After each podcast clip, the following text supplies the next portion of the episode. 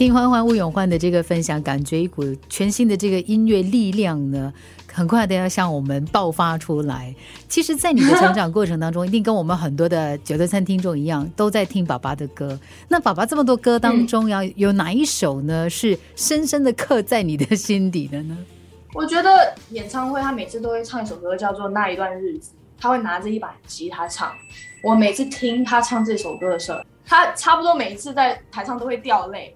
那我看爸爸掉泪的时候，我也会掉泪，因为他那首歌就是在讲他跟他朋友之间的一些感情啊。然后我记得他会唱什么东东跟 Rocky 是你的狗狗，对不对？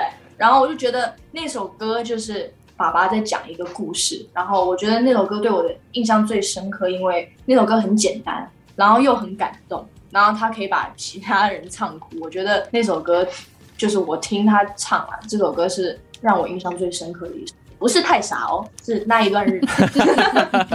他早期的一首歌曲哈，所以我听起来，我在想，欢欢接下来也要很努力做的一件事情，就是多多的去体验生活。因为当你的生活经历越丰富，体验越多的时候，你就有越多故事可以跟人家说，而且可以唱到人家的心坎中，那就可以打动人心。嗯。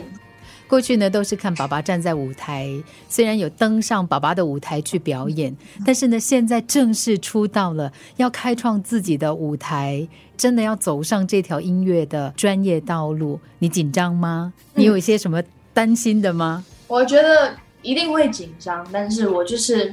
从开始十三岁的时候开始唱歌，然后创作，那个时候就想有一天我可以在这些音乐播放器上看到我自己的名字，然后放我自己写的歌。八月五号的时候就真的成真了。然后那时候其实我自己在手机上看到我的歌的时候，我都感动到哭了。就是我一个人坐在房间里，我就哇，在电话上可以正式的听到我自己的歌了。这不是大事嘛？但是对我来说真的是一个是一个大事。然后我希望。就是我陆续的作品，然后大家都可以继续听，然后就是感受到很多的情感，然后我下一首歌也是非常的精彩。我要告诉大家一个秘密八月五号那天晚上，他的歌在中国大陆就发行了，上架了。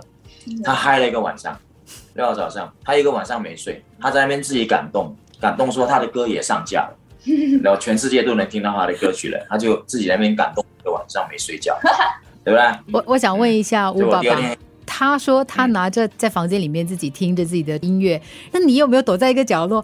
我的女儿成长了，出道了，没有好了，我睡得可好了。对，我们安排他的专辑发行，很多事要做，嗯，终于做完了，我们终于好好可以睡个觉了。可是呢，我相信呢，启贤大哥对于欢欢接下来的这个音乐道路呢，是充满着希望的，对不对？有些什么规划相信他的。做音乐跟进入演艺圈呢，它是两件事。做音乐你有才华就可以了，但是他现在是进入演艺圈这个新的生态，它就有关系到很多的平台上面的发展、表演，跟你同辈的歌手的竞争力。那这所有的东西不是你只会唱歌，或者是只会写歌就可以去从事的一件事。那现在进入平台，你成为演艺圈的一分子的时候，他就要面对更大强度的生存要求跟竞争。嗯，所以他现在在北京，他会定时的一两个月就会去北京接受非常严格的肢体训练、表演训练、戏剧训练。那我希望将来他在圈子的发展，他不只是音乐的，他可以是更全面的，就是除了音乐以外，嗯，他在综艺节目、戏剧、时尚、流行各方面呢，他都可以有所表现。嗯，这是我希望能够看到。是，这个才是刚刚开端哦，开始要接受访问了。接下来可能，尤其在中国有很多的节目要上，很多的通告要跑。嗯哼，那我想问一下欢欢了，你为自己定下的下一个目标是什么？下一个目标不知道哎，就是继续发歌吧。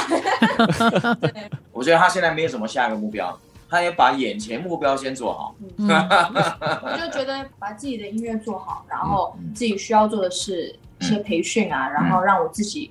成为一个更好的一个音乐人，一个艺人，我觉得这是最重要的。然后我其实还有很多不足的地方，我需要更加去努力。其实也不会让我自己设一个目标，就是把眼前的事情先做好，嗯，然后做到最好，最重要的。